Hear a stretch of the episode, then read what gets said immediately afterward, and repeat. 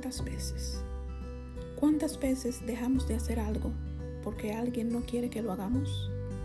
¿Cuántas veces dejamos de hablar con alguien porque a alguien no le gusta que hablemos con esa persona? ¿Cuántas veces dejamos de sonreír porque a alguien que no ríe le molesta nuestra sonrisa? ¿Cuántas veces dejamos de divertirnos porque a alguien no le gusta divertirse? ¿Cuántas veces has dicho que sí queriendo decir que no? ¿Cuántas veces repetiremos los mismos errores? ¿Cuántas veces vamos a permitir las faltas de respeto?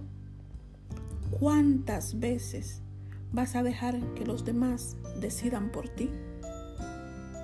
Ahora te pregunto yo, ¿cuántas veces vas a permitir que los demás estén por encima de tu felicidad, de tus sueños y de tus deseos? ¿Cuántas veces?